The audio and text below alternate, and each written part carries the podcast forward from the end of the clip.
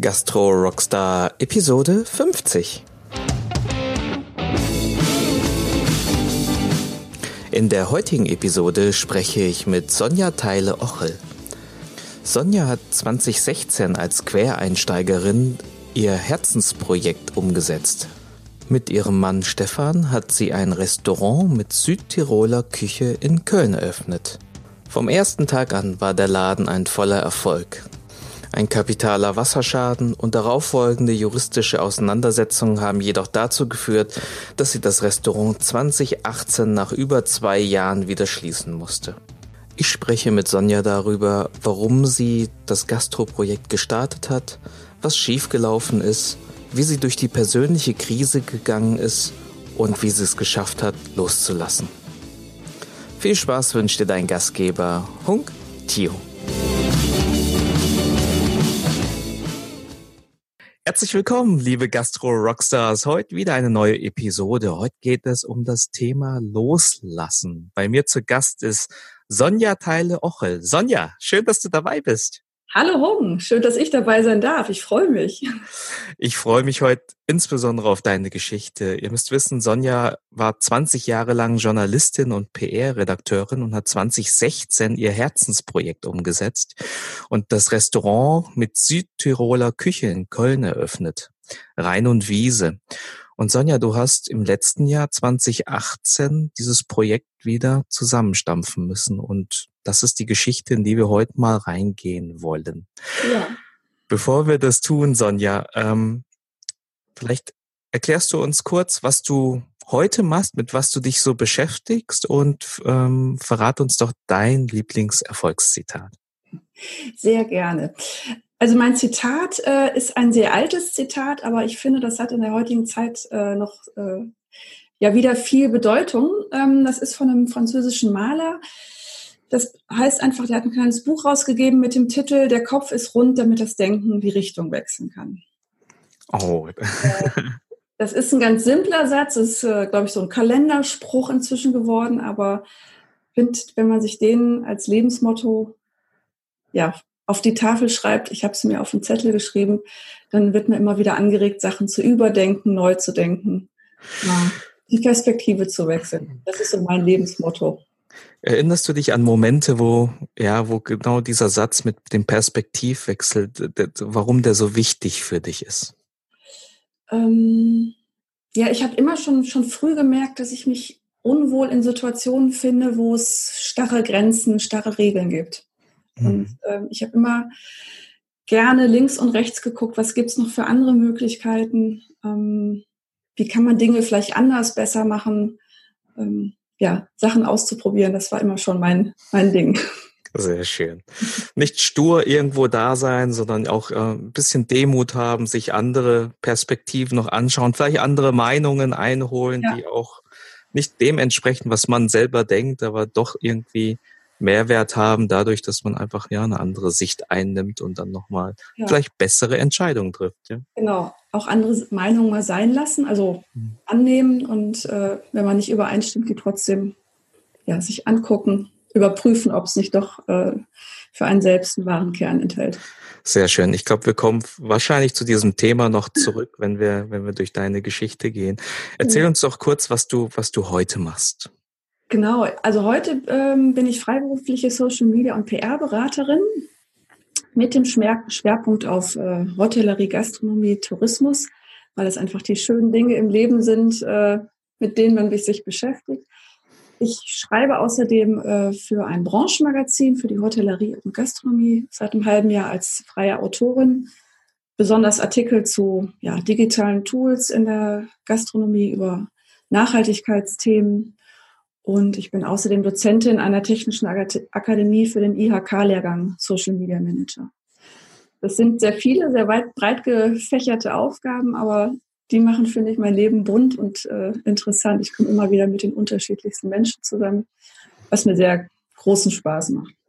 Und außerdem bin ich halt ähm, bei einem Verein äh, engagiert. Verein hört sich immer so trutschig an. Bei den Digital Media Women. Das ist ein bundesweiter Verein, der sich für Vernetzung, Sichtbarkeit von Frauen in digitalen Berufen oder mit digitalen Mitteln einsetzt. Und ähm, da bin ich in Köln Quartiersleiterin seit letztem Jahr und bin aber schon länger dabei, also länger in der Orga-Arbeit dabei, was mir auch sehr viel Spaß macht. Also mhm. Frauen, Menschen zusammenzubringen in neue Kontexte. Ja. Sehr schön. Sonja, vielen Dank für den Einblick da. Man sieht, du hast den Fokus äh, auf das Thema Gastronomie und Hotellerie. Mhm. Und ähm, ja, die, der, das Thema, dieser Fokus war ja nicht schon immer da. Ähm, du bist ja langsam über deinen Lebensweg dahin gekommen. Ähm, ich hatte eingangs ja gesagt, du hast schon vor 20 Jahre als Journalistin und, und äh, PR-Redakteurin gearbeitet und bist dann 2016 eingestiegen. Ne, hast so einen kleinen, ja, anderen Seitenweg eingenommen. Äh, vielleicht ähm, bringst du uns da nochmal zurück vor 2016 und äh, ähm, erklärst du uns so ein bisschen, was, was so durch deinen Kopf gegangen ist, warum, warum du na, dich verändern wolltest. Ja, also ich habe ähm, ich war bei RTL in der Pressestelle als PR-Redakteurin. Und auch wenn es ein Medienunternehmen ist, ein Fernsehunternehmen ist, waren da auch die, ähm, ich sag mal, die Abläufe relativ starr. Und ich habe dann irgendwann schon 2010 für mich gemerkt, oh, hier ist wenig Weiterentwicklung möglich. Ich habe dann auch für mich überlegt, was äh, ich möchte einfach noch mehr bewegen, ich möchte äh, Dinge verändern und äh, mehr Aufgaben überlegen, übernehmen habe dann das Thema Social Media halt für mich auch entdeckt. Ich habe dann eine äh, Fortbildung gemacht an der FH Köln zum Social Media Manager. Und zu der Zeit war Social Media, also Facebook und Twitter bei RTL noch gar kein Thema so richtig. Also es ist von Geschäftsführungsebene eher ähm, ja, verneint äh, worden. Die wollten das nicht. Und ich habe schon so für mich gemerkt, ah, das, äh, mein Weg wird nicht länger hier bei RTL sein dann hatte ich eigentlich so 2013 die Überlegung, okay, ich mache mich freiberuflich tätig, eben mit Social Media PR. Mhm. Und dann kam 2015 die Möglichkeit, dass ich ein Objekt in Köln am Rhein gelegen übernehmen konnte. Äh, ein, ja, eigentlich ein, eine Vereinsgastronomie. Und ja, der Raum, also ich habe mich so ein bisschen in die Lage verliebt, äh, verliebt, weil obwohl Köln ja viel am Rhein ist, äh, gibt es nicht so viele Orte, wo man am Rhein sitzen kann in der Gastronomie. Also es gibt keine großartigen Biergärten oder Terrassen, wo man schön am Rhein sitzen kann. Und diese Location hat halt eine große Terrasse, hat einen Raum, der äh, an drei Seiten Fenster hat. Das heißt, man hat so einen 180-Grad-Blick auf die Poller Wiesen, auf den Rhein man sitzt auch in Poll auf der richtigen Rheinseite, wenn man den Sonnenuntergang gucken möchte, nämlich der geht auf der anderen Rheinseite runter. Das sind äh, gerade im Sommer manchmal ganz spektakuläre Sonnenuntergänge, die man dann sieht mit dem Dom im Hintergrund. Und ähm, ja, genau. Und ich habe dann die Möglichkeit quasi bekommen, dieses, äh, diese Location zu übernehmen. Und dazu müssen wir wissen, mein Mann und ich, wir hatten immer schon so die, ja, die spinnerte Idee, sage ich jetzt mal als Quereinsteiger, es muss doch möglich sein, ein Restaurant zu öffnen mit ja, guten Gerichten, mit leckeren Gerichten, die einfach zubereitet sind, also eher so eine Richtung Hausmacherküche, aber ähm, zu einem ordentlichen Preis. Das war immer so unser Anspruch. Wir haben uns ein bisschen geärgert, wenn wir essen gegangen sind und sind dann mit Convenience abgespeist worden. Ja, und dann haben wir einfach gesagt, okay, wenn wir es jetzt nicht machen, wir ärgern uns dann irgendwann äh, rückblickend, wenn wir nicht jetzt einfach mal den Schritt wagen und die Gastronomie eröffnen. Okay. Ich halt meinen Job gekündigt. Okay, äh, ganz kurz, weil, weil das sind ja schon so zwei Wendepunkte, ja. Das ist ja mhm. sehr interessant. Also ich habe jetzt verstanden, so die, du warst angestellt bei RTL und ähm, die starren Strukturen dort, die Abläufe, die haben eigentlich dazu gebracht, na ja, ich, ich möchte was Eigenes auf die Beine stellen, irgendetwas, was ich, ja, wo ich mehr Freiheit habe. Und das war der Schritt 2013 in die Freiberuflichkeit im Bereich Social Media. Mhm. Und dann kam 2015 ja schon irgendwie das nächste Projekt und, und auch ein ganz anderes Thema eigentlich. Vielleicht, vielleicht kannst du uns da in die Zeit noch mal ein bisschen zurückholen ähm, und, und ein bisschen erklären, wie, was da in deinem, in deinem Kopf abging. Also ja, ich glaube, da ging ziemlich viel. Äh, gingen mir ziemlich viele Gedanken rund. Also es war für, also für 2012, 2013 war das halt einfach für mich eine Zeit, wo ich viel überlegt habe, viel ausprobiert habe. Ich habe meinen ersten, ich habe so einen kleinen Foodblog äh, aufgemacht und habe Rezepte reingestellt und äh, habe mich ganz viel mit anderen Bloggern, mit anderen digitalen Menschen vernetzt, war auf Barcamps. Also ich habe im Grunde genommen eine Welt für mich entdeckt, die mir vorher so ähm, nicht bekannt war, weil ich halt, wie gesagt, ich hab, meine Tochter ist inzwischen fast 20, also ich habe äh, war auch lange quasi in diesem Hamsterrad gefangen, ähm, ja, Familie, Geld verdienen, äh, für die Familie ähm, arbeiten und dann Freizeit. Und ähm, ja, 2012 war dann irgendwie so eine so eine Aufbruchstimmung. Ich weiß nicht genau, woran es lag. Mit, ich glaube auch mit dem Aufkommen von Social Media, dass es halt immer stärker in den Blickpunkt gerückt ist. Und ähm, ja, da habe ich halt mich halt viel mit den Themen, habe ich für mich viel, mich viel gefragt, was, was möchtest du im Leben machen? Wirst du wirklich glücklich sein, wenn du irgendwann mal zurückguckst äh, mit dem, was du gemacht hast? Weil ich war in dem Job nicht glücklich. Und ich habe immer gedacht, na ja, andere ändern ihr Leben, wenn die plötzlich schwer krank werden oder eine Krebserkrankung haben oder irgendein einschneidendes Erlebnis passiert, dann ändern viele Menschen ihr Leben und machen das, was sie wirklich wollen. Und ich habe gesagt, ich will nicht auf so eine Situation warten, sondern ich will, wenn, äh, wenn ich was ändern will, dann mache ich das jetzt einfach. Punkt. Und dann kam halt, ja, sozusagen die Möglichkeit, diese Gastronomie über, zu übernehmen. Und ähm, Stefan sagte einfach, ja, dann mach doch. Dann habe ich gesagt, okay, dann mache ich einfach. ich ich finde das, ich finde das sehr spannend. Ich, äh, ich, ich sehe es auch so wie du. Also viele Menschen, die verändern sich, die müssen aber durch eine, eine Krise gehen, sei es vielleicht gesundheitlich oder mhm. irgendetwas, was total dich aus dem Leben bringt und dann sagst du, okay, jetzt verändere ich mich. Und ich glaube, gerade so eine Geschichte, wenn, wenn, wenn eigentlich kein Zwang da ist, sondern einfach also von außen, sondern nur das Innere irgendwie sagt, ah, da, da muss irgendwas anderes sein, ich muss da irgendwas anderes machen.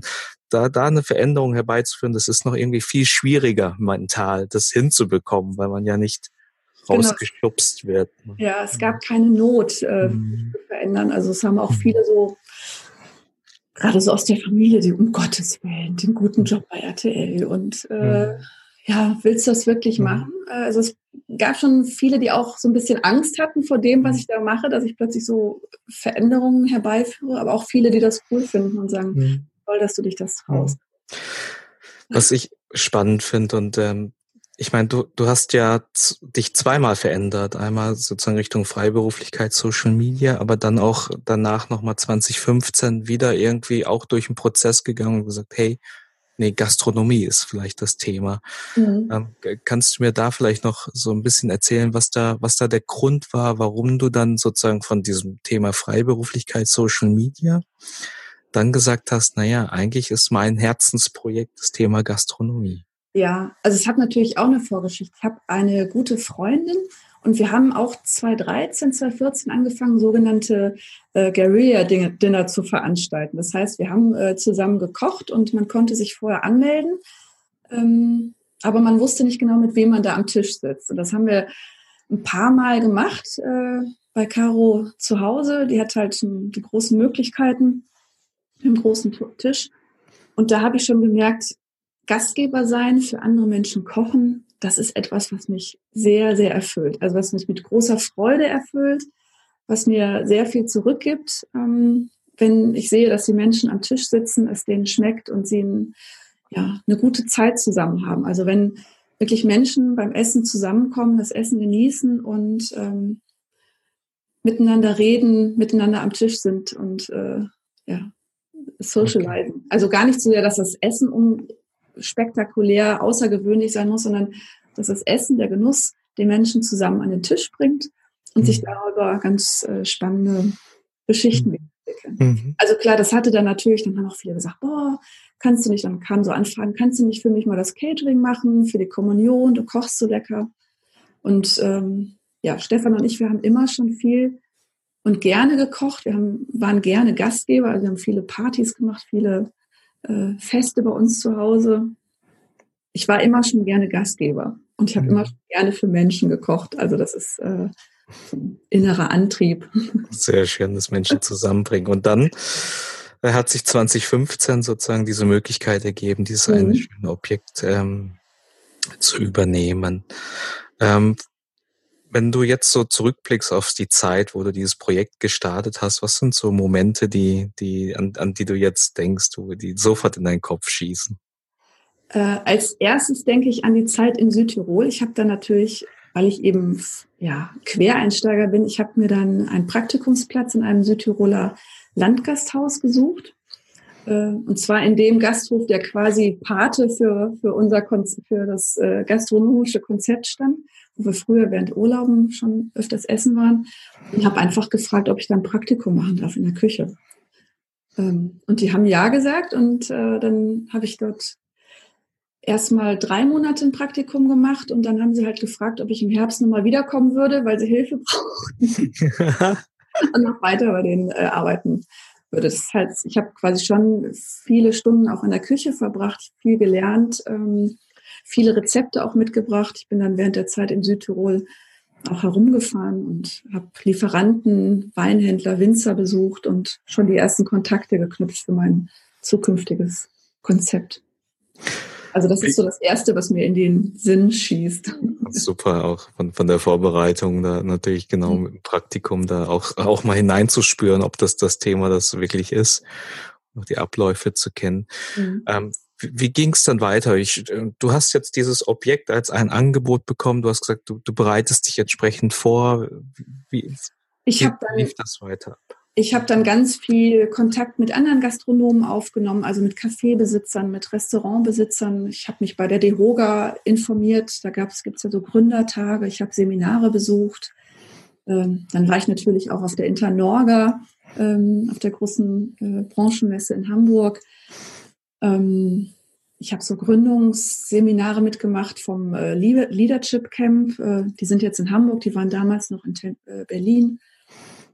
Ich habe unheimlich viel links und rechts geguckt. Ich habe überall versucht reinzuschnuppern und habe dann aber auch, äh, weil ich ja Geld brauchte für den Umbau und für den ganzen, ähm, für die Einrichtung, ich dann auch einen Businessplan geschrieben, habe mich wirklich ganz intensiv dahingesetzt und habe ausgerechnet, wann sind wie viele Gäste da, ist das äh, ja mein Konzept auch tragfähig, weil im Sommer ist da unheimlich viel Laufkundschaft, aber im Winter ist das eher eine etwas äh, stillere Lage.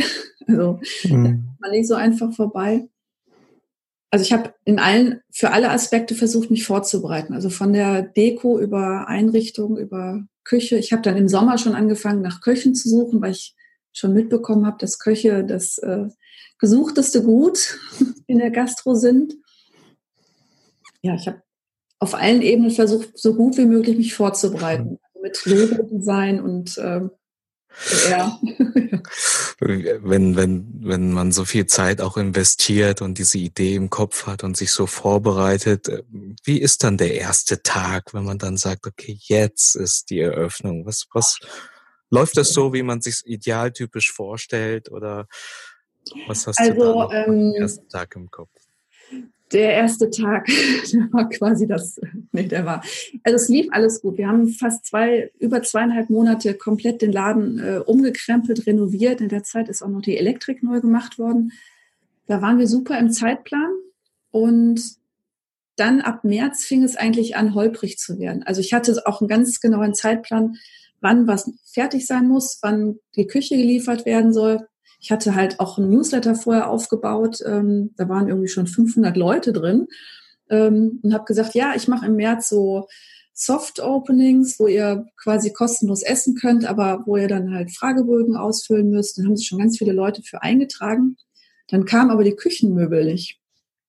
Der äh, ja, der Küchenausstatter hat mich da so ein bisschen dran gesetzt und ich habe am 26. März 2016 habe ich aufgemacht, das war Ostersamstag. Und die Küche kam am Donnerstagabend.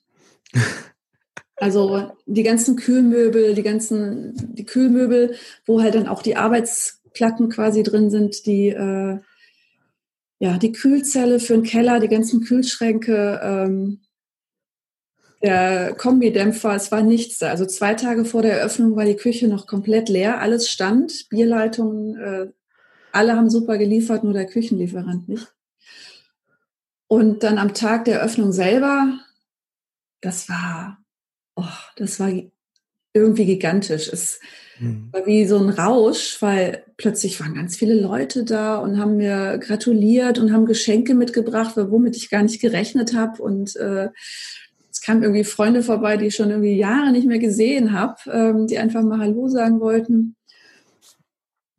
Es war irgendwie toll, aber du merkst schon, es gab ein Aber. Ich hatte einen Koch, ähm, der hat sich, ich glaube, das war so gegen 16.30 hat er sich an der Schneidemaschine, hat die Schneidemaschine falsch bedient und hat sich quasi mit der total scharfen neuen Schneidemaschine die drei, vier Fingerkuppen abgeschnitten.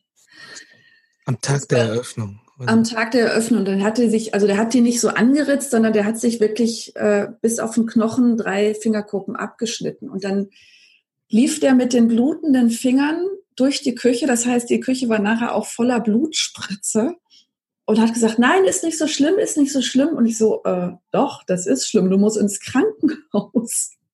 Und dann kam gerade mein, äh, ja, mein Schwager und ich sage, Udo, bitte äh, pack dir den Dogan, kannst du den ins Krankenhaus fahren? Ich kann jetzt hier nicht weg. Und es war Ostersamstag. Wir waren für Ostern schon fast komplett ausreserviert. Also ich hatte ein Ostermenü mir überlegt und wir hatten witzigerweise, wir waren Ostern ab Ostermittag ausreserviert. Also ich wusste um zwölf am nächsten Tag äh, sitzen da Gäste und wollen was zu essen haben. Ja, also ich glaube, das ist mir jetzt auch klar, warum du genau das Datum noch weißt an diesem Tag, weil ich glaube, das hat sich eingebrannt. Ne? Ein gigantischer Eröffnungstag mit, mit ja, also Menschen, war, die da halt, sind. Es war sonnig, es war äh, mit einer der ersten Frühlings, richtig schönen Frühlingstage. Das heißt, die Leute strömen dann ja auch raus ins Freie, wenn es endlich mal nach einem langen Winter äh, wieder schön ist. Ja, und dann sowas. Und dann hatte ich aber Gott sei Dank einen anderen Koch, der nur als Aushilfe bei mir arbeiten wollte. Und dann, ich weiß noch wie heute, ich sitze auf dem Klo, weil ich auch den ganzen Tag vor lauter Aufregung nicht auf, dem, auf der Toilette war. Und dann habe ich ihn angerufen, ich habe gesagt, immer so und so, kannst du bei mir arbeiten? Kannst du morgen kommen? Und er, ja, klar, kein Thema, ich komme. Und dann haben wir dann Ostern zusammen gerockt. Ja, also wir haben dann wirklich, wow, das war, das war eine sehr spannende Zeit. Und ähm, Okay. Waren die nächsten Tage dann auch so turbulent? Erzählst du uns ein bisschen die, die, ja, also, nach ähm, der Eröffnung, wie es dann wie ist dann weiter? Dann, es war halt Oster. ich, also wenn ich jetzt im Nachhinein darüber nachdenke, ähm, Ostern, also an dem Wochenende ist auch die Zeitverschiebung äh, gewesen. Das heißt, äh, eine Stunde nach vorne. Und ich hatte den Kombi, ich hatte Rinderwangeln. Das war so Rinderwangeln, äh, Rinderbacken. Das waren so eines der Hauptgerichte, die auch super liefen. Und ich hatte den Kombidämpfer blöderweise falsch programmiert. Das heißt, wir haben um 12 Uhr waren die ersten Gäste da, aber die Rinderwanger brauchen halt vier Stunden oder dreieinhalb Stunden. Und ich hatte den Dämpfer falsch programmiert. Das heißt, es gab um 12, als die ersten Gäste da waren, gab es noch keine Rinderwangerl. Und dann das erste Gericht, das ich rausgegeben habe, das weiß ich noch, ein gebratener Zanderfilet auf äh, Spargelrisotto das kam dann nach einer Minute zurück in die Küche und da sagte der Sebastian, der Kellner, da ist ein Haar drauf. Oh okay, das super. Am besten gehst du jetzt, machst den Laden zu und äh, das läuft hier nicht. Aber das war wirklich, das war das Einzige. Also es war, äh, die Rinderwangeln waren eine halbe Stunde später fertig, das war noch okay. Äh, und das Haar auf dem äh, Fisch, das war das die einzige. Und dann lief es irgendwie. Und das war so, es war so schön zu sehen, dass das, was man sich im Kopf ausgedacht hat, wie es aussehen soll, ähm, wie es laufen soll, dass das funktioniert und die, dass man Menschen damit glücklich machen kann. Und das ist ein, ja, das ist, war eine ganz tolle Erfahrung halt. Das, es schmeckt denen und die fanden die Einrichtung schön und äh, es hat den, es hat den Menschen so gefallen, wie es ihnen gefallen sollte. Das ist wunderbar. Also ein turbulenter Einstieg, ein sehr turbulenter Einstieg, der sich eingebrannt hat. Man hat es trotzdem geschafft. Du hast es trotzdem geschafft mit dem Team.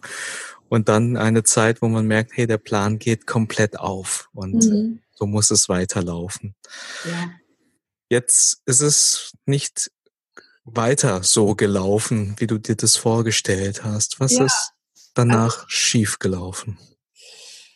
Ähm, also ich habe das Thema Personal komplett überschätzt. Also ich habe mich ja richtig versucht, richtig gut vorzubereiten, aber dass es so schwierig ist, in der Gastronomie gutes Personal zu finden, egal jetzt ob Küchenpersonal oder äh, Menschen für den Service, das Thema habe ich komplett, komplett überschätzt. Ähm, und das hat sich dann auch niedergeschlagen in den Bewertungen. Das heißt, ich hatte teilweise die Terrasse fast 100 Menschen, 100 äh, Plätze. Und ich hatte zu Anfang nicht genügend geschultes Personal, um die 100 Menschen, die dann wirklich auch auf der Terrasse waren, ähm, gut zu bedienen.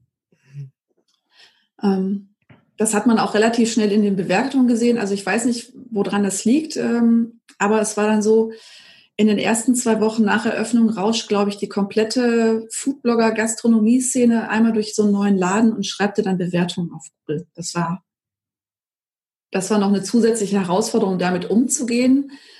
Ich konnte es teilweise verstehen. Also der Service war teilweise wirklich unterirdisch. Ähm, aber das hat sich nach einer Zeit, also so nach zwei Monaten hatte sich das eingependelt. Mhm. Dann hatte ich ein gutes Team zusammen, ähm, eine ganz schöne Mischung aus Studenten, aus Aushilfskellnern und Kräften, die auch gut miteinander funktionierten als Team. Das war ganz schön zu sehen. Also so nach zwei, drei Monaten dachte ich, okay, es läuft. Also wir wissen jetzt, äh, wie die Abläufe am besten sind, wie wir die Kunden zufrieden machen, unsere Gäste und äh, ja.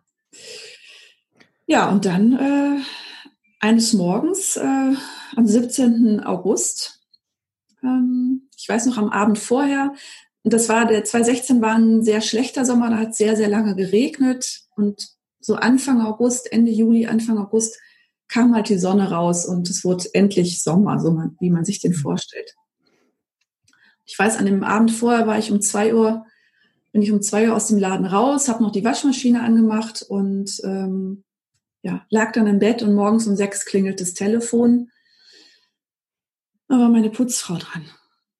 Sonja, Sonja, du musst sofort kommen, hier ist alles unter Wasser. Und wenn man dann so im Halbschlaf ein Telefonat annimmt, nachdem man nur vier Stunden geschlafen hat, es plätscherte auch im Hintergrund. Ich habe gedacht, okay, ähm, die ruft mich jetzt aus dem Hallenbad an oder weil es war so plätschert oder aus der Badewanne, bis ich dann realisiert habe, äh, was sie mir dann gesagt hat. Und ähm, ja, ich habe mir dann nur eine Hose angezogen, bin zum Laden gefahren mit meinem Mann. Da war ein Wasserschaden im Dach, der halt da ist ein kleines Rohr gebrochen und hat halt Unmengen an Wasser durch dieses Haus geschickt, von, vom Dachgeschoss runter bis in den Keller.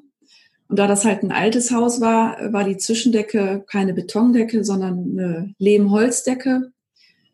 Die ist dann, es musste halt komplett saniert werden, das Haus. Es musste komplett die Decke rausgenommen werden, neue Decke reingezogen werden und ähm, ja.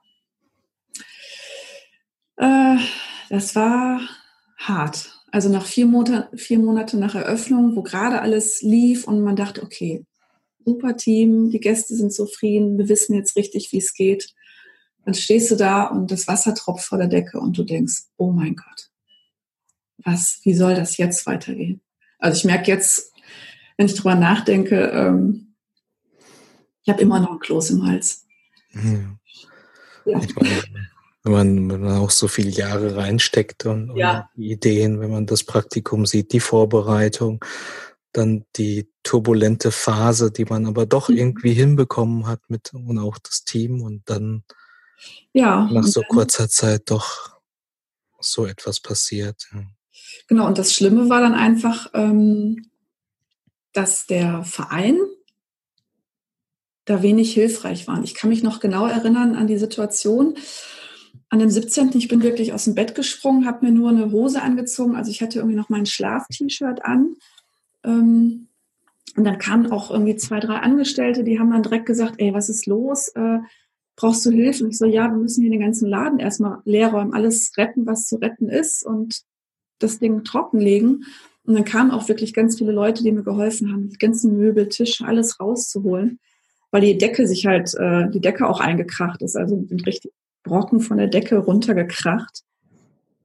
Und ich weiß dann, nachmittags kamen dann die ersten Tennisspieler und fragten dann, ja, gibt's jetzt hier nichts zu trinken? Das muss man sich mal vorstellen. Also ich stehe auf der Terrasse. Die Terrasse ist voll mit, mit Möbeln, die wir rausgerettet haben. Es hat halt Gott sei Dank nicht geregnet. Im, Im Inneren tropft wirklich noch das Wasser von der Decke. Und dann fragen dich Menschen, ja, gibt's jetzt heute hier nichts zu trinken?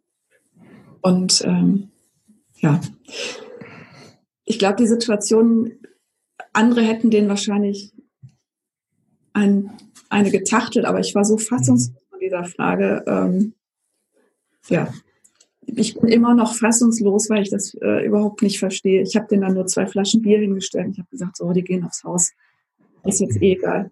Ja, genau. Aber bitte sprecht mich nicht an. Nicht genau. jetzt. Trinkt euer Bier und geht mir aus den Augen. Mhm.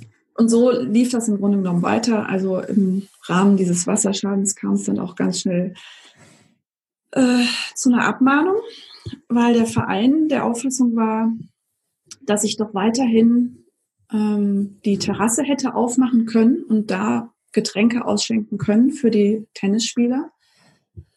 Ähm, und wenn man den Laden kennt, man muss halt durch den Gastraum gehen, um auf die Terrasse zu kommen.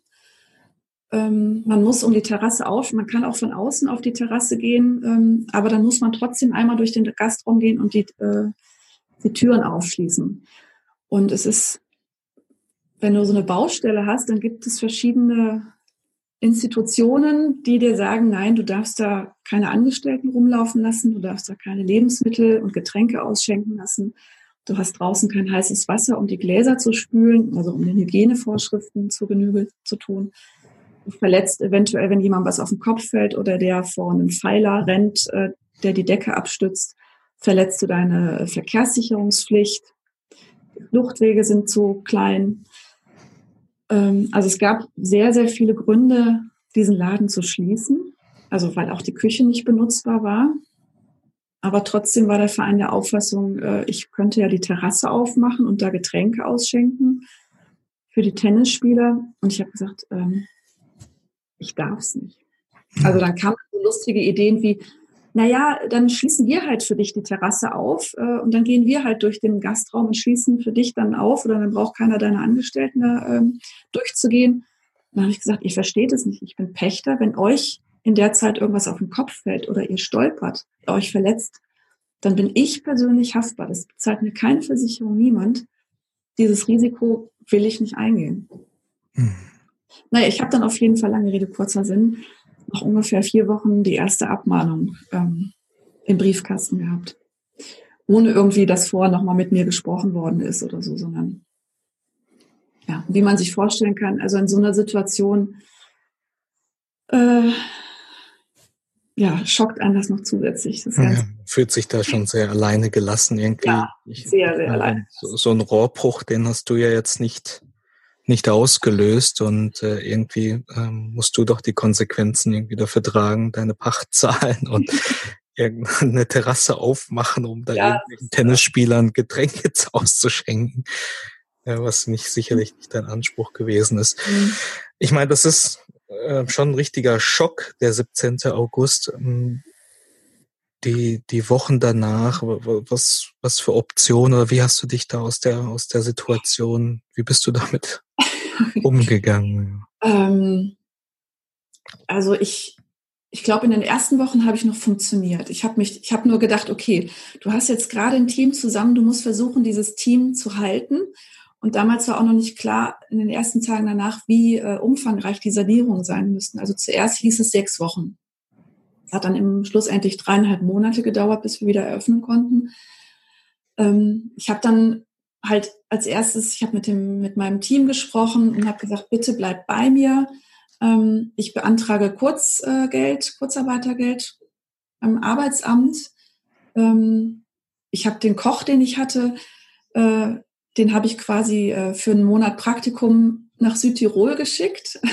Mhm. Ich habe dann meinen alten Betrieb, also die, äh, die Familie angeschrieben und angerufen, habe ich gesagt, immer, habt ihr Lust, nicht meinen Koch für einen Monat zu nehmen und dem quasi mal die Süd echte Südtiroler Küche zu zeigen, nicht nur das, was ich ihm äh, beigebracht habe. äh, das haben die auch gemacht und äh, er ist da hingefahren. Die anderen haben halt, ja, die anderen Festangestellten haben dann Kurzarbeitgeld bekommen und die Studenten, Aushilfen, die musste ich, klar, die musste ich entlassen. Die sind teilweise haben die gesagt, ja, wir kommen wieder und äh, macht dir keine Sorgen. Mhm. Haben dann noch ein großes Abschlussessen gemacht auf der Terrasse, also quasi einmal die ganze, die ganzen Kühlzellen leer gefuttert, was noch so da war. Und ähm, ja, ich habe mir dann einen Job gesucht. Ich habe dann, ich war dann in einem anderen äh, Restaurant, bin ich Kellnern gegangen, weil ich ja auch, äh, ja, ich habe auch die gedacht. Zeit überbrücken wolltest. Ja, ich meine, die Zeit über, jetzt im Nachhinein denke ich, warum hast du das gemacht? So ein Blödsinn. Ähm, hm. ja, ich bin dann quasi als Servicekraft äh, auf Schichtleitung habe ich dann relativ schnell einen Job gefunden und dann habe ich ähm, gedacht, okay, ähm, dann war das halt mit der Abmahnung und ich habe gemerkt, wenn ich da wieder in den Laden gehen muss, stehen muss und die Leute, die mich so harsch angegangen sind, mir so wenig Unterstützung haben zukommen lassen während des Wasserschadens, ich werde denen kein Bier mehr an den Tisch bringen können. Ich werde da nicht mehr im Service arbeiten können oder auch nur hinter der Theke stehen können, weil ich sonst ausflippen müsste.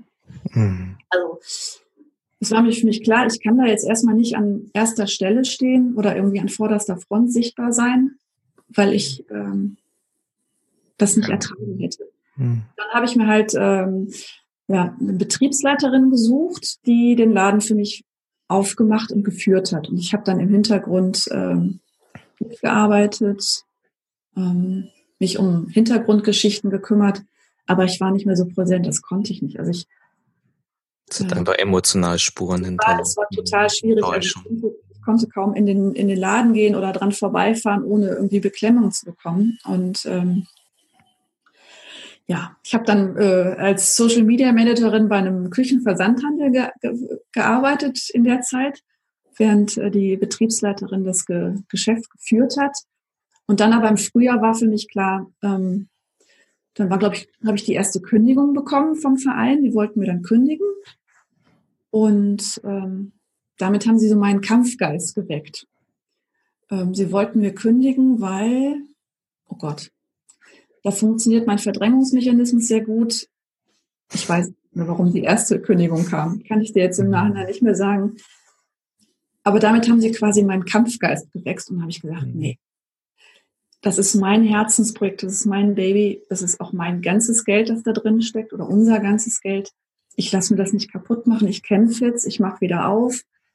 Ähm, ich versuche es einfach. Also ich, ich möchte diesen Traum noch nicht abgeben. Ja, mhm. Ja und das habe ich dann 2017 durchgezogen.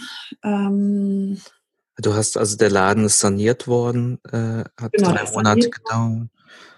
Und äh, dann kam, kam die Kündigung und dann hast du gesagt, nee, das, das ziehe ich jetzt durch. Das ziehe ich jetzt durch. Ich gehe dagegen an, natürlich machst du einen Widerspruch und dann landet das vor Gericht und wie auch immer, aber das zieht sich ja eh alles hin. Also mhm. von der, bis die Kündigung quasi dann, der, bis es dann bei Gericht landet, ähm, das dauert ja alles. Also ich mhm. wusste, ich habe da mindestens ein Dreivierteljahr oder ein Jahr, bis das da irgendwie eine, bis eine Entscheidung gibt. Und ich wollte das durchziehen und habe irgendwie die Hoffnung gehabt, dass ich, dass man irgendwie wieder zueinander findet und dass man mal ordentlich redet und ähm, ja, das hört sich jetzt so ein bisschen wie ein Krimi an. Mhm. Ich habe dann, ähm, also es war dann teilweise so, ich habe dann, glaube ich, in, im Wochentakt Abmahnung bekommen. Ich habe Abmahnung bekommen, weil eine Gemüsekiste auf vor meinem Lagerkeller stand auf einer Fläche, die nicht also die nicht offiziell meine Pachtfläche ist. Ich habe dann Abmahnung bekommen, weil die Tür zum Keller offen stand. Ich habe Abmahnung bekommen, weil angeblich um 12 Uhr noch nicht geöffnet war. Oder also so Kleinkram. Das heißt, der ganze Vorstand hat sich verabredet, äh, zu gucken, was mache ich falsch, um zu sammeln, um Munition gegen mich zu äh, sammeln. Um das Ganze jetzt abzukürzen, ich habe dann im also es war wirklich eine sehr, sehr emotionale Zeit. Wir haben gekämpft und versucht gleichzeitig was Gutes für die, für die Gäste auf die Beine zu stellen. was natürlich auch dann sehr schwierig ist. Also auf der einen Seite bist du nur mit Rechtsanwälten zugange und musst dich mit Abmahnungen äh, auseinandersetzen. Auf der anderen Seite versuchst du ein guter Gastgeber zu sein und etwas Schönes auf die Beine zu stellen. Das funktioniert nicht gut. Also das mhm. ist, ähm, das hält man auf Dauer nicht durch. Und ja, ich habe dann im Winter 2017, 2018, genau, Weihnachten 2017, hatte ich einen USB-Stick im äh, Briefkasten.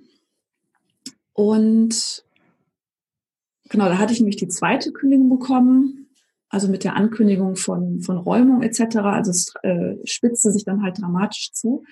Und dann hatten wir diesen USB-Stick im Briefkasten, wo dann die gesammelte Vereinskorrespondenz war, also die E-Mail-Korrespondenz des Vorstands, wo ich halt nachlesen konnte, was die über mich dachten und wie die sich verabredet haben, mich fertig zu machen.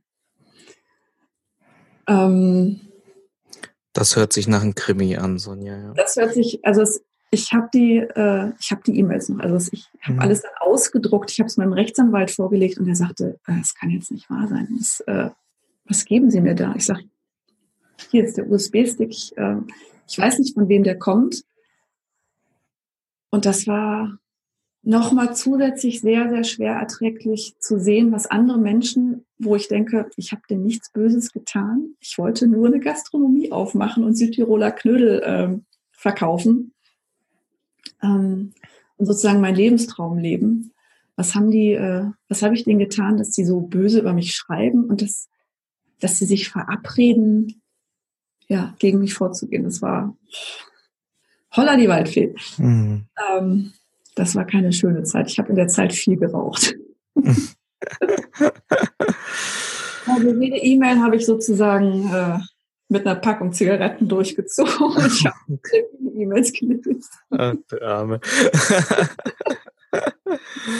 War das auch der, der Anstoß dann zu sagen, das tue ich mir nicht mehr an? Ähm, genau, es, im ersten Moment haben wir gesagt, nee, wir lassen uns das nicht kaputt machen, aber im zweiten Moment ähm, haben wir dann auch festgestellt, ist, dass es so viele Bereiche unseres Lebens betrifft und, äh, und also nicht nur mich, sondern auch halt meinen Mann, meine Familie halt äh, betrifft, die dadurch ja, weniger Lebensqualität haben. Ich hatte immer Sorge, dass äh, ja, dass Stefan krank wird oder über, über den ganzen Ärger, dass wir da irgendwie zerbrechen, dass, äh, dass es uns als Familie nicht gut geht. Und dann haben wir irgendwann gesagt, nee, das ist es nicht wert, ähm, mhm. zu kämpfen. Wir kämpfen eh gegen Windmügel, äh, Windmühlenflügel, äh, wie man so schön sagt. Wir haben keine Chance. Lass uns da einen Deckel drauf machen, dann zahlen wir halt ja diesen Riesenkredit oder den Kredit ab.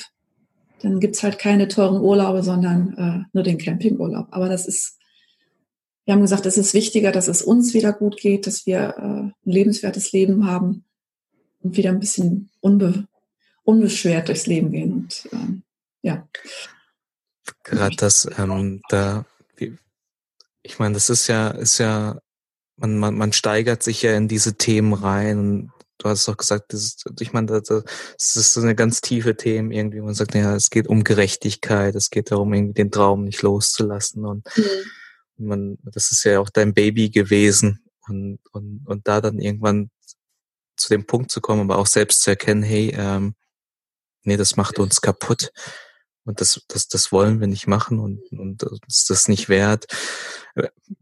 Das ist ja jetzt auch nicht eine, eine Sache, die nur du entschieden hast, sondern mit, Stefan gemeinsam mit der Familie. Wie, wie, wie habt ihr das, wie habt ihr das hinbekommen? Also wie, wie kann man sich das vorstellen? Wie kriegt man das gedanklich mental hin? Ich glaube, das hat auch viel mit dem Eingangszitat von dir zu tun.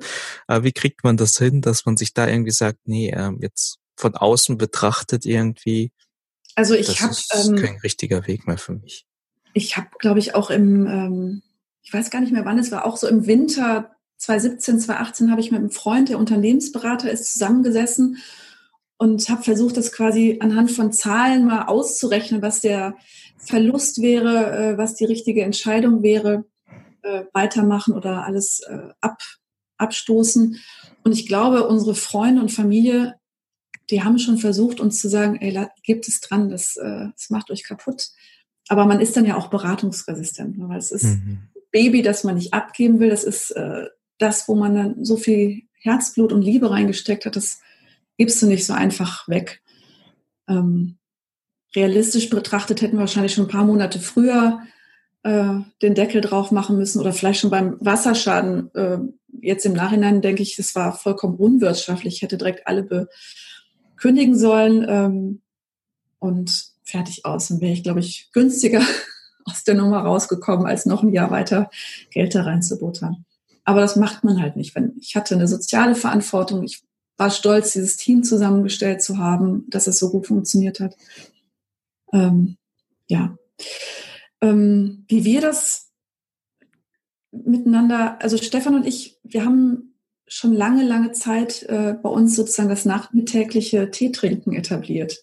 Und das mhm. ist immer schon so eine Zeit gewesen, wo wir viel miteinander reden. Und ähm,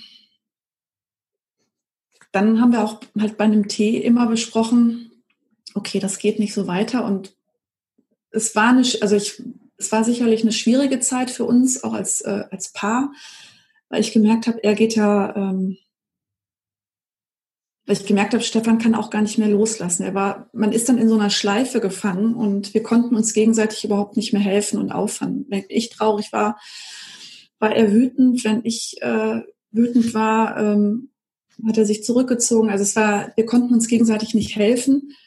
Und äh, wir haben aber beide gemerkt, dass wenn wir so weitermachen, dann äh, geht es uns weiterhin schlecht. Als Paar, als Einzelperson, das müssen wir äh, beenden. Hm, und, äh, ja, ähm, und witzigerweise, wie das, ich denke ja manchmal so ein bisschen an, ich glaube manchmal an Schicksal oder Karma, zu der Zeit, wo wir gesagt haben, okay, wir geben den Schlüssel ab, äh, wir machen jetzt Termine, wir räumen den Laden leer, ähm, gucken, wie, dass wir das Inventar verkauft bekommen oder wie auch immer. Zu der Zeit äh, habe ich eine, eine Anzeige gelesen von einer Frau in Ägypten, die quasi eine Praktikantin für PR und Social Media gesucht hat, also die nichts bezahlen konnte außer Unterkunft. Ich habe das gelesen und dachte, boah, du kannst dir jetzt irgendwie keine Reise leisten, aber einen Flug nach Ägypten kannst du dir leisten und da zwei Monate leben. Das ist vielleicht genau das, was du jetzt brauchst. Also so ein Tapetenwechsel. Ich habe auch gemerkt, ich saß hier in Köln an meinem Schreibtisch und habe versucht, mein Leben auf die Reihe zu bekommen, mir Ideen zu entwickeln, was ich zukünftig mache. Ja, Bewerbungen schreiben, was man sich so halt überlegt. Und ich habe aber gemerkt, ich, ich muss hier raus aus diesen gewohnten Strukturen, ich muss, äh, komme nicht weiter. Mhm. Und dann war es wirklich wie so ein Geschenk des Himmels, diese Möglichkeit, einfach mal zwei Monate woanders zu leben, also im Rahmen meiner äh, damaligen finanziellen Möglichkeiten und ja, ganz andere Perspektiven zu bekommen. Hm, sehr schön. Ich krieg gerade krieg grad richtig Gänsehaut, Sonja. Ja, und ich habe natürlich hm. auch Stefan gefragt. Ich habe gesagt, ist das okay für dich? Und er sagte, ja, mach das. Mach das, mach das. Äh, mhm. Auf jeden Fall. Und ähm, es war, es war so dermaßen die hundertprozentig richtige Entscheidung, das zu machen, für uns beide. Ähm, ja, weil das der Beginn einer Heilung war. Hm. Ähm, was, was hast du in Ägypten für dich mitgenommen? Ähm, ich habe die, äh, die erste Woche, die Frau, bei der ich war, die hat, äh, ihr Mann hat so ein kleines Reiseunternehmen, die bieten äh, Wanderungen durch die Wüste an, also meditiert, Meditationswanderungen durch die Wüste. Das heißt, die erste Woche ähm, bin ich durch die Wüste Sinai gewandert mit äh, fünf, sechs anderen Menschen, angeleitet durch ein bisschen Meditation und ein paar spirituelle Fragen. Ähm, und das hat im Grunde genommen, man ist in der Wüste, man schläft in der Wüste, äh, man, man spürt, man, also man, man riecht nichts in der Wüste, du siehst nur Steine und Himmel, man hört kaum was, also es gibt keine Tiere, die man hört, man hört höchstens den Wind, wenn er geht und ansonsten nur den Sand unter seinen Füßen. Und da ist man ganz schnell bei den Themen, die einen bewegen. Und ich war dann auch ganz schnell quasi bei den, ähm, ja, bei dem Schmerz und habe zugelassen, ähm, mir den Schmerz anzugucken und ähm, zu schauen, was ist halt, äh, was ist wichtig für dich, wie kannst du wie kannst du gesunden und wie kannst du quasi die, die dich wieder zusammensetzen? Weil ich habe äh, auch, ja, ich habe lange Zeit vorher halt depressiv auf dem Sofa gehangen, Kekse gegessen und Netflix leer geguckt, einfach weil ich vollkommen kraftlos und energielos war ähm, während dieser Zeit, also während dieser Zeit zwischen Weihnachten und äh, Abgabe des Schlüssels. Mhm. Mhm. Da, ja, und da habe ich einfach für mich erkannt, was sind das in mir für, für Positionen, für Anteile, die dafür sorgen, dass ich so kraftlos bin und äh, wie kriege ich sie irgendwie wieder zusammen. Hm, sehr schön. Sehr schön. Ich glaube, es war aber einfach mhm. therapeutisch. Mhm. Ich habe im Nachhinein mit einem Menschen gesprochen, die sagten, ja, der, das ist was ganz Besonderes, in der Wüste zu sein, äh, dort zu wandern. Die ist irgendwie heilsam. Also es, mhm. mir war das vorher nicht so bewusst, aber es ist, gibt ganz viele therapeutische Ansätze, äh, in der Wüste zu wandern. ja, und für mich war das genau das Richtige. Ich bin echt einigermaßen geheilt aus der Wüste rausgewandert. Hm. Ähm, das ist ja, ich meine, das ist wie so. Also, also ich habe gerade ein Bild so irgendwie im Kopf, wenn ich mir so anschaue in der Phase, so irgendwie das Loslassen. Du gehst über die Brücke, dass der ist noch nicht ganz losgelassen, das ist immer noch irgendwie tief da, damit muss man mhm. sich mal auseinandersetzen. Aber das Neue ist auch noch nicht wirklich da, ja. Das ist ja gerade diese turbulente Phase. Ja. Und äh, ich glaube, diese, diese Zeit, die, das, das kann ich mir vorstellen, wenn man dann irgendwie zu sich kommt und äh, bei sich ist und danach in sich hineinspürt und horcht, dass das, dass das therapeutisch, dass es heilend ist. Bist du mit, mit neuen Themen, nachdem du abgeschlossen hattest, auch mit dem, mit dem, sagen mit der Rhein und Wiese, bist du mit, mit neuen Themen dann auch für dich wieder rausgekommen? Ja, also ich habe dann, ähm, also eine Sache noch zur Wüste, muss ich sagen, das war so ein bisschen, ich konnte diesen Schmerz für mich, ich konnte den annehmen. Also ich konnte sagen, okay, du bist verletzt worden ähm, und du darfst auch traurig sein und wütend. Das ist okay, wenn ich so empfinde, wie ich empfinde. Das war für mich ganz wichtig. Ich bin durch den Abschluss bei Rhein und Wiese, habe ich schon so eine Idee entwickelt, weil ich habe zum Beispiel, als ich die Kaffeemaschine verkauft habe, ähm, habe ich mit einer mit einem jungen Paar gesprochen, die auch gerade ihr erstes äh, Lokal aufgemacht haben. Und die hatten so gar keine Ahnung von, ich habe sie dann gefragt, ihr habt ihr denn eine Website, wie macht das mit Social Media und habt ihr mal Google, äh, My Business euch angeguckt? Und die guckten mich dann mit großen Augen an und äh, sagten, äh, wie Google My Business? Und habe ich gesagt, ja, ihr müsst das so und so machen, wenn, äh, wenn ihr einen neuen Laden aufmacht, das euch anmeldet. Also für mich sozusagen selbstverständliche Dinge. Aber ich habe dann gemerkt im, im Gespräch mit denen und dann auch mit anderen äh, Gastronomen, die wissen gar nicht, was sie da alles machen können. Also wie wichtig äh, zum Beispiel Google My Business ist und wie sie das überhaupt anmelden und äh, wie man äh, ja PR oder Marketing für sich äh, auch mit kleinen Ressourcen als, äh, als Einzelunternehmer nutzen kann, wie wichtig halt eine gut geführte Facebook-Seite ist und so weiter und so fort. Also was es da für Möglichkeiten gibt. Und dann habe ich schon für mich so gedacht, ach, da gibt's also einen Bedarf an Informationen, und den kann ich ja im Grunde genommen decken. Und ähm, dann war schon so die Idee quasi geboren werden, während ich das eine abgeschlossen habe, zu sagen, okay, dann nutze ich halt die Ressourcen, die ich habe mit meiner PR, Social Media Journalisten äh, Erfahrung, um das ja als zweites, als neues Standbein mir aufzubauen. Sehr schön, sehr schön. Und da bist du heute auch auch unterwegs. Ähm, mhm mit, mit den Erfahrungen, die du jetzt gesammelt hast, auch mit 2016 bis, bis heute, was empfiehlst du heute Gastrogründern? Ähm, hört auf eure Kritiker. Also ich habe im Vorfeld, auch als ich bei den Hoga-Seminaren war und mich mit anderen äh, Gastronomen, auch mit Steuerberatern unterhalten habe, es haben wirklich viele, viele Menschen vorher gesagt, oh, Vereinsgastronomie, das ist schwierig. Überleg dir das gut. Also es haben mir im Vorfeld wirklich viele unterschiedliche Menschen ge äh, gesagt, auch Menschen, die überhaupt nichts mit dem eigentlichen Verein zu tun hatten, sondern ich habe eine Frau auf einem Devoga-Seminar kennengelernt, die schon äh, zwei Golfclubs geführt hat und einen Steuerberater, der in anderen Zusammenhängen Vereine, äh, Vereinsgastronomien kannte. Und es haben wirklich viele Leute gesagt, oh, Vereinsgastronomie, das ist nicht einfach. Überleg dir das gut. Und ähm, ich muss im Nachhinein sagen, sie hatten alle recht. Mhm. Vereinsgastronomie ist eine Riesengeschichte. Deshalb, mh, mm, ich glaube, so oft Kritiker hören, auch wenn man es nicht hören will, weil man halt eine Idee im Kopf hat, ist immer ganz gut. Also sozusagen den, den Schritt zurück machen oder rausmachen äh, aus der eigenen Perspektive, egal wie überzeugt man von dem Konzept ist und sich das mal neutral anhören, das ist immer eine gute Idee. Also wirklich, wenn ein Kritiker kommt. Ich meine, das ist ja eigentlich oft auch das Schwierige. Man hat halt seinen, seinen Weg irgendwie und möchte da irgendwie nicht von abgebracht werden. Mhm.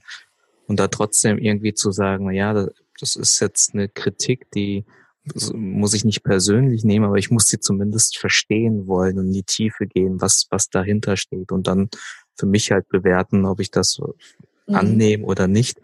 Aber ich glaube, das, was du beschreibst, das, das, das sehe ich ja im alltäglichen Leben auch, wenn da irgendwie ein Kritiker kommt, dass man sich noch nicht mal mit dem Thema beschäftigt, aber einfach sagt, na ja, nee, das will ich jetzt gar nicht hören. Ich will es nicht hören. Ich will, ich will nur Gutes hören. Ja. Ja, das wäre so ein Tipp. Und der andere Tipp ist wirklich, ähm, sich haargenau vorzubereiten. Also eine gute Vorbereitung, ähm, das haben ja auch viele gesagt. Ähm, klar, wenn man da irgendwie als äh, Journalistin oder Quereinsteigerin an die, äh, an die äh, Getränkehändler oder an die Lieferanten herantritt und ähm, erzählt ein bisschen von sich, von seiner Geschichte, dann sagen dann viele, oh je, Quereinsteiger. Ähm, kein, also es gab viele, die gesagt haben, naja, du hast eh keine Chance und die dann aber auch mein Steuerberater, den ich hatte, der sagte auch so, hm, ja, okay, guck, und dann äh, gucken wir uns mal an, wie du das machst. Ähm, und in den ersten zwei Monaten war meine Buchhaltung auch eine einzige Katastrophe. Aber selbst der hat gesagt, oh, Respekt, Sonja, du hast, äh, du hast da einiges richtig gemacht, wenn ich mir so die Zahlen angucke. Und ich glaube, das, das, konnte nur sein, weil ich mich vorher wirklich akribisch auf jeden Bereich vorbereitet habe. Wie mhm. gesagt, das Thema Personalknappheit, mhm. das falsch äh, mhm. eingeschätzt. Sonja, mit deiner Geschichte, was empfiehlst du heute, sag mal, sag mal Gastrounternehmen, die schon drin sind, die ähm, jetzt vielleicht auch in einer, ich sag mal, persönlichen Krise stecken? Äh, einfach merken, irgendwie, es, es passt gerade nicht. Was, was können sie tun? Und vielleicht jetzt nicht äh, irgendwie so ähm, müssen jetzt in die Wüste gehen, vielleicht ist das jetzt mhm. noch nicht möglich, aber den Prozess, den du durchgelaufen bist, ja, die Gedanken, die Fragen, die du, die du dir gestellt hast, was, was waren das für Themen? Was rätst ähm, du denen? Das ist, also es waren viele persönliche Themen, also viel Mindset-Arbeit, viel Persönlichkeitsentwicklung. Ähm, ich würde jedem dazu raten, wenn man es sich leisten kann, sich einen Business Coach zu holen. Also jemand, der nicht, einen nicht persönlich coacht, äh, seine persönlichen Themen, sondern der dir bei Fragen zur Seite steht. Auch gerade, man ist ja, viele waren vorher noch nicht in der Führungsposition. Man ist aber plötzlich, ähm, also ich hatte im Schnitt dann im Sommer 25 Angestellte und für die ist man der Chef. Und man muss so eine Chef, so eine Führungsposition, muss man auch erstmal ausfüllen sowohl nach innen als auch nach außen. Also dass man äh, auch für sich eine klare Haltung hat, zum Beispiel, was möchte ich für ein Chef sein? Das, äh, was ist mir wichtig in der, in der Mitarbeiterführung? Und dass man sich da, wenn man das vorher noch nicht hatte, äh, dass man sich da professionelle Coaching-Unterstützung holt. Mhm. Dass man für sich klar wird und ähm, dass man auch klarer nach außen kommunizieren kann. Mhm. Okay. Super. Sehr schön. Sonja, ähm, ja, wir hatten jetzt eine wundervolle Reise eigentlich in, in deine Lebensgeschichte und äh, ich höre schon aus, aus deiner Stimme raus, dass das ein Thema ist, was, was dir, was dir sehr am Herzen liegt und, und wo du viel mitgenommen hast. Mhm. Wenn wir jetzt einfach mal vielleicht dein Leben ein bisschen vordenken, einige Jahre, ähm, dass du mit irgendwie 60, 70, 80 nochmal zurückblickst, wofür kann genau diese Geschichte wichtig für dich gewesen sein? Also ähm, eine Frau aus meinem Netzwerk, äh, die hat mal gesagt, es gibt keine schlechten Erfahrungen, sondern Lerngeschenke. Und ich habe äh, von der Brigitte an dieser Stelle vielen Dank für diese für dieses Bild. Ich habe immer gedacht, ähm, okay, ich habe jetzt ein großes Haus irgendwo hinten im Garten, da stecken ganz viele bunte Geschenke drin und ich kann diese einzelnen Geschenke irgendwann im Laufe des Lebens nehmen, auspacken und gucken, was sie mir äh, gebracht haben oder gegeben haben, was ich damit anfangen kann. Und ich glaube einfach, äh, ja, dass ich aus der Zeit sehr viel, sehr schnell über Menschen ge gelernt habe. Also ich hab, hatte vorher schon ganz gute Einschätzung, ganz gutes Bauchgefühl, was Menschen anlangt, aber das äh, hat sich in der Gastronomie nochmal sehr, sehr geschärft. Also beim Thema Geld, Trinkgeld und Menschen äh, lernst du ganz schnell ganz viel über die Persönlichkeit. ähm, das ist etwas, was ich mitnehme, dass ich halt Menschen sehr viel schneller noch äh, einschätzen kann. Und ähm, ich habe auch gelernt, dass ich, dass man Menschen begeistern kann und mitreißen kann. Also es war sowohl in der Umbauphase als auch, als es gut lief, es hat so viel, ich hatte so viel, äh, ich habe so viel Liebe bekommen von, von Bekannten, von Familie, von Freunden, die einfach toll, das Projekt toll fanden und mich unterstützt haben. Und das ist etwas, was mir jetzt noch, äh, wo ich so dankbar für bin, für diese Zeit, die mir andere Menschen geschenkt haben, indem sie mich unterstützt haben. In Form von Hilfe beim Aufbau oder einfach mal auf ein Bierchen vorbeikommen und fragen, hey, wie geht's dir denn? Du hast ja keine Zeit mehr, also kommen wir zu dir oder ähm, ja, die einfach da waren, die geholfen haben, die äh, auch Spaß hatten an unserem Projekt, ähm, ja, die das einfach mitgetragen haben, in welcher Form auch immer. Und das ist mhm. etwas, was ich sehr, sehr, ja, mit im Herzen mittrage, was, was mich erfüllt. Und ähm, ich weiß, jetzt gibt es immer noch Menschen, die sagen, ach, du hattest das Rhein und Wiese. Ja, schade, dass es nicht mehr gibt. Das war so ein schöner Ort und die Knödel waren so lecker. Ähm, ja, es, ich habe gemerkt, ich habe da was Gutes äh, auch in vielen Teilen gemacht und das erfreut mich einfach noch mhm. lange, lange Zeit. Wunderschön, ja. Also äh, to to tolle Geschichte. Man sieht, du hast was mitgenommen, du an, an Fähigkeiten, an Erfahrungen, Menschen einzuschätzen, aber auch insbesondere, und das finde ich sehr, sehr interessant, du hast Momente mitgenommen, Begegnungen mit Menschen, die du in deinem Herzen hast und ja, die du nie, das ist etwas, was du mitnimmst und was dir keiner nehmen kann und dir, und du Kraft schöpfen kannst mhm. davon. Mhm. Sonja, vielen Dank dir. Ich habe noch zwei Standardfragen, die ja. Und ich bin da sehr gespannt auch. Ähm, du hast ja schon gesagt, du ähm, so, guckst dir viele, viele Sachen an Richtung Persönlichkeitsentwicklung, Perspektivwechsel. Deshalb äh, da spannend. Was empfiehlst du für für Bücher? Ja, also ich habe natürlich auch, ich kenne ja deinen Podcast schon länger, ich habe den auch äh, viel gehört. Ähm, ich habe dann darüber nachgedacht und das Buch, das mich wirklich am nachhaltigsten geprägt hat, ist ein Buch von Wolf Schneider. Das ist ein alter Journalist, inzwischen leider verstorben. Mhm. Der hat ein Buch geschrieben, Deutsch für Profis, Wege zu gutem Stil. Und das äh, habe ich schon als Schülerin gelesen, ähm, weil ich immer etwas mit Sprache, mit Journalismus, äh, mit Texten machen wollte. Und das ist ein Buch, das habe ich immer noch im Schrank stehen. Da steht so viel Wahres drin und auch so viele gute Fragen, wie man Texte beurteilen kann. Ähm, das ist, ein, das ist mein, tatsächlich mein Lieblingsbuch, Deutsch für Profis, Wege zu gutem Stil. Ja, ja finde ich spannend, weil ich, ich kenne das Buch, ich habe es gelesen. Ja. Und mein Hintergrund war damals nur, ah, ich wollte auch so Richtung, ja, ich glaube, Podcasting und Blogging bessere Texte schreiben. Und dann kommt auf einmal dieses Buch dann irgendwie automatisch über den Tisch. Ja, da ja. erinnere ich mich noch dran. Wunderbar. Also den, äh, das, den, den, den, die Bibel, die verlinke ich dann entsprechend ja. in den Show Notes. Ich weiß gar nicht, ob es das noch gibt oder ob man das nur im, äh, im Second Hand kriegt, aber das ist auf jeden Fall also ich habe es äh, in der Stuttgarter Bibliothek gibt's auf jeden Fall mehrere Ausgaben dieses Buches. Das kann ich hier schon mitgeben. Ja.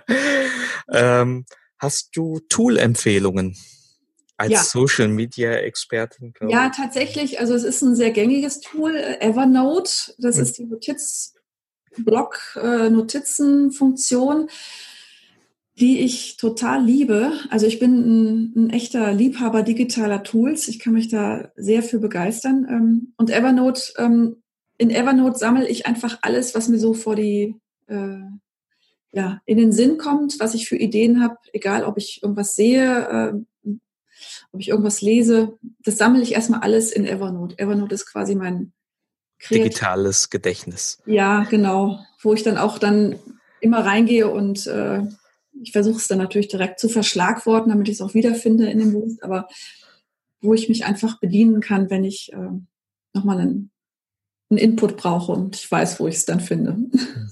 mein digitaler Ablagekasten. Ja, genau. Auch das ein wunderbares Tool. Mhm. Sonja, wir sind am Ende des, des Gesprächs. Ich möchte dir noch so die Möglichkeit geben, einfach deine Botschaft auch nochmal loszuwerden an, an die Zuhörer, an Gastrogründer, an Gastrounternehmer und ähm, dann auch äh, den Leuten mitzugeben, ja, wie sie sich erreichen können, falls sie mit dir Kontakt und falls sie die Story, falls sie Unterstützung brauchen im PR-Bereich. Ja. Ähm, the stage is yours. Oh, vielen Dank. Ähm, also ich bin ein großer Freund von Vernetzung und ähm, ich sage immer, ihr könnt mich auf allen Wegen erreichen. Also wenn man nach meinem Namen googelt, äh, Sonja Teile Ochel oder nach meinem, äh, nach meinem, meinem Agenturauftritt reinda.de ähm, findet man mich auf Twitter, auf Facebook, auf Instagram. Ähm, mir ist es egal, auf welchem Wege ich kommuniziere, einfach total gerne. Und ich, ich finde es wichtig, dass es halt für mich auch eine, weshalb mich Social Media so äh, swillt oder antriggert, antriggert, ähm, dass man einfach über Grenzen, sei es jetzt zeitliche oder geografische Grenzen hinweg, miteinander kommunizieren kann und sich Hilfe suchen kann. Und ich möchte gerne ein Teil dieser, dieses Hilf, dieser hilfreichen Gemeinschaft sein. Ähm, deshalb, äh, wenn ihr Fragen habt, meldet euch gerne, egal auf welchem Kanal, habt da keine Scheu vor. Ähm, und was ich Gastrogründern mitgeben möchte, ist, ähm, oh, das ist eine gute Frage. Was möchte ich dir mitgeben? Ich glaube einfach, versucht die Liebe immer im Herzen zu tragen für eure Gäste. Und das spürt man.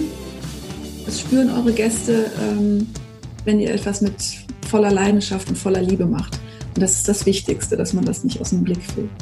Super. Das war Sonja Teile-Oche. Vielen Dank, dass du uns deine Geschichte geteilt hast und ich wünsche dir einfach viel Erfolg jetzt auf deinem neuen Lebensweg. Vielen Dank. Vielen Dank auch für das Gespräch.